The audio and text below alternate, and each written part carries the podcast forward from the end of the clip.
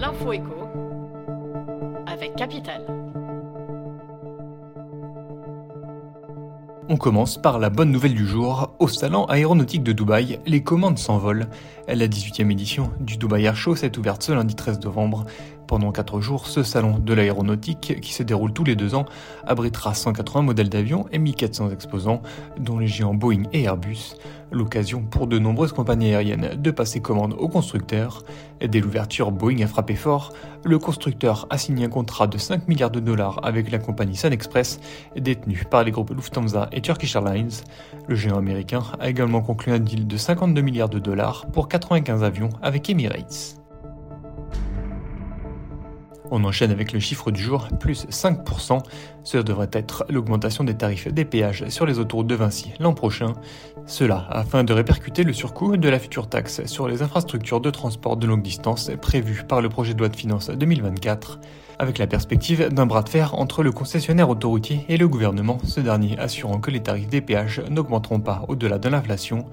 Cela va se jouer sur le terrain de la justice administrative constitutionnelle, promet le président de Vinci Autoroute. On poursuit avec les questions du jour. Cadeaux, champagne, saumon, comment les distributeurs s'y prennent-ils pour alléger votre facture à Noël? Chaque année, elle est salée, entre les repas, les cadeaux et les boissons.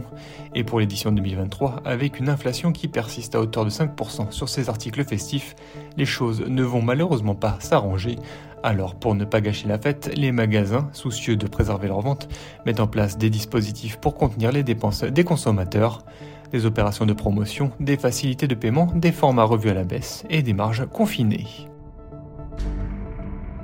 Et pour terminer, la mauvaise nouvelle du jour, dans leur accord trouvé vendredi 10 novembre sur de nouvelles règles d'assurance chômage pour 2024, les partenaires sociaux prévoient de modifier le mode de calcul des allocations. L'idée serait de lisser le nombre de jours indemnisables par l'assurance chômage chaque mois. En clair, quel que soit le nombre de jours dans le mois, un allocataire percevrait l'équivalent de 30 indemnités journalières. Une nouveauté qui reviendrait réduire les droits des demandeurs d'emploi sur une année pleine, puisqu'aujourd'hui, ils touchent un montant mensuel correspondant au nombre de jours dans le mois, soit l'équivalent de 30 ou 31 allocations journalières de manière générale. C'était l'info écho avec Capital.